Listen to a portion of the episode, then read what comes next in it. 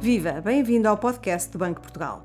Eu sou a Maria João Gago e neste episódio vou conversar com as economistas Gabriela Castro e Ana Sequeira sobre as mais recentes projeções para a economia portuguesa do Banco de Portugal. Gabriela e Ana, muito obrigada por terem aceitado o nosso convite.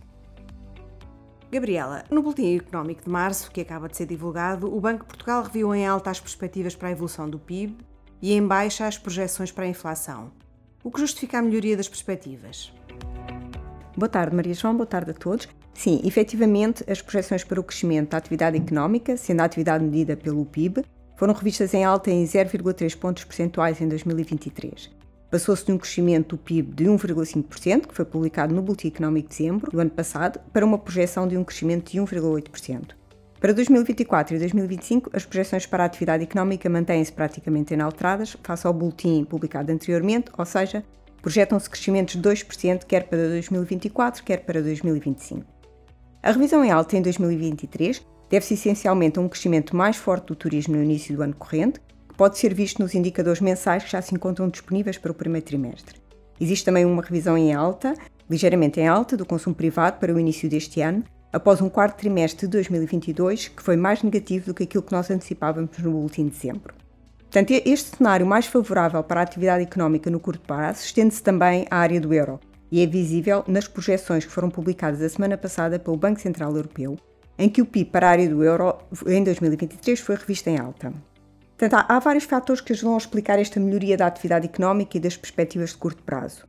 Em particular, a melhoria dos constrangimentos nas cadeias de fornecimento, o impacto menor do que o antecipado dos cortes do, no fornecimento de energia e ainda a redução recente dos preços das matérias-primas energéticas, que têm contribuído para a diminuição dos custos de produção e para a redução da incerteza e para a melhoria da confiança dos agentes económicos.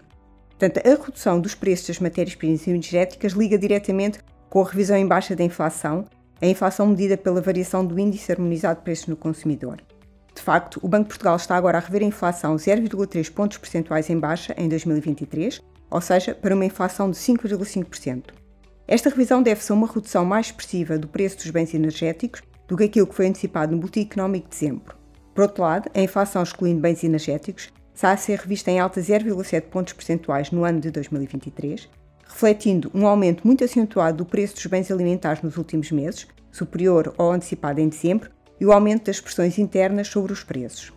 Para 2024 e 2025, as projeções para a inflação permanecem virtualmente inalteradas face ao boletim de dezembro, projetando-se crescimentos dos preços no consumidor de 3,2% em 2024 e 2,1% em 2025. Uh, eh, importa aqui destacar que estas projeções foram elaboradas com data de fecho de dados de 10 de março, ou seja, foram finalizadas antes do surgimento das recentes tensões nos mercados financeiros. Estes acontecimentos recentes envolvem riscos de um agravamento das condições de financiamento e deterioração da confiança dos agentes económicos. O potencial impacto negativo sobre a atividade é significativo, mas nesta fase difícil de avaliar.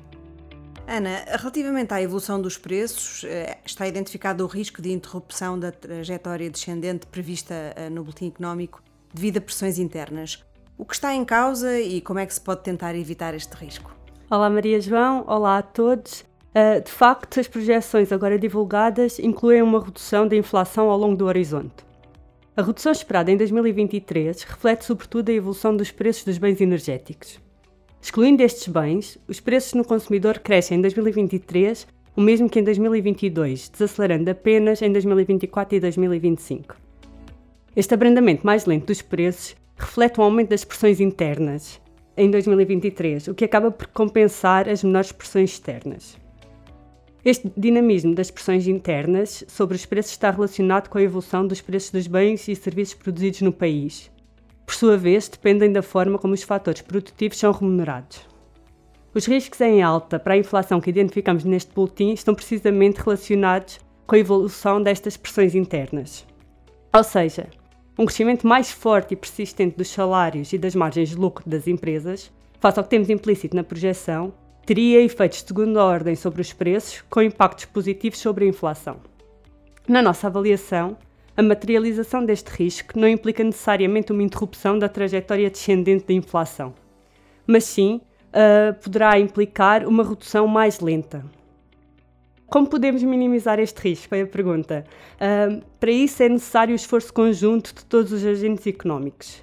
Em particular, é importante que a orientação da política monetária continue a assegurar a redução da inflação, o que terá um impacto positivo sobre o poder de compra das famílias.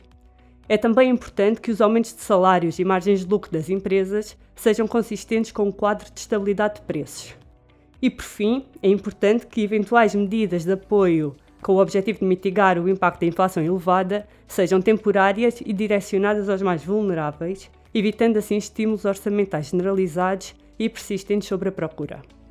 Gabriela, pode dizer-se que, apesar dos riscos, há hoje menos incerteza face à evolução da economia do que em dezembro? Sim, no, no boletim de dezembro identificámos riscos relacionados com uma possível interrupção durante este inverno do fornecimento de energia à Europa e com uma nova subida de preços das matérias-primas energéticas. Estes riscos até agora não se materializaram. Efetivamente, o risco de escassez de gás reduziu-se, em particular em 2023, dada a acumulação de reservas e o esforço dos países por encontrar fontes de energia alternativas, e os preços do petróleo e do gás nos mercados internacionais têm vindo a diminuir ao longo dos últimos meses. Ou seja, o risco e a incerteza associados a estes fatores são hoje menores do que na altura da publicação do Boletim de Dezembro. Por outro lado, temos os fatores de risco associados ao impacto do aperto da política monetária e à possibilidade de um agravamento do conflito na Ucrânia, que foram identificados no Boletim de Dezembro e que se mantêm neste Boletim. Adicionalmente, neste momento temos outros fatores de risco e incerteza que não tínhamos em dezembro. O mais relevante é a maior incerteza associada às tensões recentes no mercado financeiro e aos potenciais impactos sobre a economia dos Estados Unidos, da Europa e, por conseguinte, de Portugal. No caso desta turbulência nos mercados financeiros de afetar o financiamento e a confiança das famílias e das empresas, criando efeitos de contágio entre o ciclo financeiro e o ciclo económico, as perspectivas para a economia tornam-se mais incertas e a evolução da atividade económica poderá ser mais fraca do que o projetado neste boletim. Não podemos, portanto, dizer que a incerteza quanto à evolução da economia é agora menor do que no boletim de dezembro, temos é neste momento alguns fatores de risco e incerteza diferentes do que tínhamos em dezembro, mas o balanço de riscos que apresentamos no boletim sugere a manutenção de riscos descendentes para a atividade económica e de elevada incerteza. O mercado de trabalho continua robusto. O que é que explica esta característica e, e a evolução que, que se perspectiva ao longo do horizonte da projeção? É verdade, o mercado de trabalho tem apresentado um desempenho notável nos últimos anos. A taxa de desemprego exibe uma trajetória de redução desde 2014, apenas temporariamente interrompida no contexto da crise pandémica. Isto significa que a percentagem de pessoas desempregadas é cada vez menor. Por sua vez, a taxa de atividade, que representa a percentagem de pessoas disponíveis para trabalhar, tem aumentado de forma contínua e encontra-se atualmente em níveis historicamente elevados e superiores aos da área do euro. Isto num contexto de redução da população, com o aumento do saldo migratório apenas a compensar parcialmente o saldo natural negativo. Assim, esta robustez do mercado de trabalho de que falamos tanto ocorre num contexto em que as margens disponíveis são cada vez menores. Esta mensagem é confirmada pelos inquéritos às empresas, onde a escassez de mão de obra é referida como um dos principais fatores limitativos à produção. Este resultado é, sobretudo, visível no setor da construção, mas estende-se aos principais setores de atividade.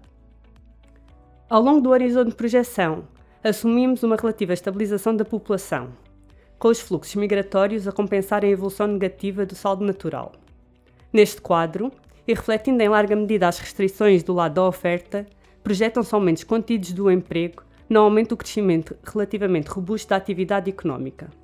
Por último, a taxa de desemprego, a taxa de desemprego deverá permanecer em valores historicamente baixos, estimando-se que o mercado de trabalho se encontre próximo do pleno emprego ao longo de todo o horizonte de projeção. Gabriela e Ana, muito obrigada por nos terem ajudado a perceber as projeções económicas. O Banco de Portugal volta a atualizar as suas perspectivas para a economia já em junho. Até lá, conheça em pormenor as projeções do Boletim Económico de Março e o restante trabalho da equipa de estudos económicos em bportugal.pt e siga-nos no Twitter, LinkedIn e Instagram.